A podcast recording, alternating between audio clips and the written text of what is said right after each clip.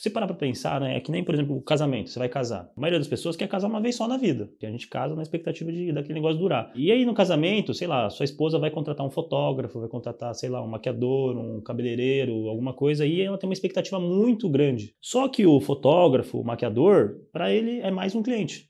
E na agência não é muito diferente disso. Às vezes o, o seu cliente ele vai chegar, contratar uma consultoria, vai contratar uma agência, ele está com uma expectativa muito grande. E o que, que ele quer? O que, que ele espera? Ele espera que você tranquilize ele, que você dê o norte, fale o que, que vai acontecer, como que vai funcionar, né? De ó, beleza, a gente começou um trabalho agora, a gente quer chegar nesse ponto aqui, esse é o resultado que a gente espera. Os passos que a gente vai seguir são esses aqui. Esses são os meus contatos. Se você precisar falar com a minha agência, você pode falar com essa pessoa, com essa pessoa. Esses são os contatos dela. Eu estou sempre disponível se precisar de mim. Então você tem que deixar claro para ele quais são os próximos passos, como que vocês vão caminhar, qual estratégia vocês vão seguir e se o cara precisar de apoio, tirar uma dúvida, etc, que canais que ele pode usar.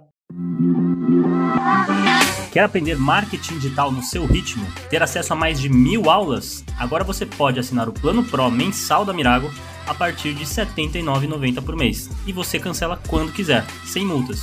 Acesse mirago.com.br e comece agora.